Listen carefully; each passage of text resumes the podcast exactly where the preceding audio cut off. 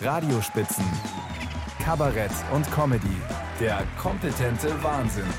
Ein Podcast von Bayern 2. Wieder ein Schuljahr geschafft. Jetzt kommen die Ferien. Zu große Klassen, fehlende Lehrer, kaputte Schulen. Wieder ein Jahr Mangel, erfolgreich abgeschlossen. Das Vorrücken ins nächste Schuljahr ist deswegen keinesfalls gefährdet. Im Gegenteil. Die künstliche Intelligenz ist in Bayerns Schulen auf dem Vormarsch. Momentan wird wohl auch sie sich über die beginnenden Schulferien freuen. Schließlich liegt auch hinter ihr ein stressiges Schuljahr. Weil sich halt immer mehr Schüler denken, warum soll ich mich mit Zeug rumschlagen, das das Internet sowieso weiß? In einer Zeit, in der Menschen ihrem Navi auf dem Weg in die Innenstadt blind folgen, bis sie mitten im Starnberger See stehen, wird man sich nicht ausgerechnet bei Inhaltsangaben zu Kabale und Liebe oder einem kurzen Abriss des Dreißigjährigen Krieges auf Gelerntes verlassen. Vor allem, wenn einem die KI mit einem Klick den fertigen Text dazu liefert. Und dass nicht alles stimmt, was die KI zusammenschreibt, ja mei, Falsch abgeschrieben haben wir auch halt beim Banknachbarn. Ein Restrisiko gibt's immer im Leben.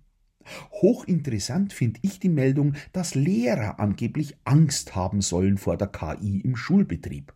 Warum denn das? Weil rauskommen könnte, dass sie sich ihre Unterrichtsvorbereitungen auch von der KI machen lassen? Oder weil die KI mehr weiß als sie? Nein, das glaube ich nicht. Der bayerische Lehrkörper ist kerngesund, sonst wäre doch der Markus Söder gar nicht auf die Idee gekommen, ihm zusätzlich zur allgemeinen Belastung noch verpflichtende Sprachtests für Kinder vor dem Eintritt in die Grundschule aufbürden zu wollen. Wobei, da hat er aufgeschrien, der Lehrkörper. Zu Recht. Schließlich ist in gut zwei Monaten Landtagswahl und wer weiß, was dem Söder auf Stimmenfang noch alles an Ideen ins Netz geht während der Schulferien. Verpflichtende Zahnpflegetests für Kinder zum Beispiel. Oder die Grünen springen auf auf den Zug und fordern von den Lehrern verpflichtende Pausenbrotkontrollen auf Fleisch, Fett und Zucker. Da kann man so einen gewissen Grundfrust des Lehrkörpers schon verstehen, wenn ihm dann auch noch die Schüler den intellektuellen Stinkefinger zeigen, indem sie sich ihre Aufsätze von der künstlichen Intelligenz schreiben lassen. Da entsteht bei manchen Lehrern womöglich ein relativ drastischer Eindruck von der eigenen Überflüssigkeit. Dabei sind gute Lehrer äh, das glatte Gegenteil von künstlicher Intelligenz, weil sie dir das selbstständige Denken beibringen gute Lehrer, wohlgemerkt.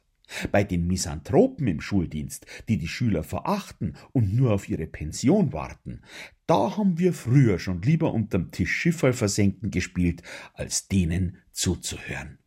Eben alles eine Frage der Perspektive.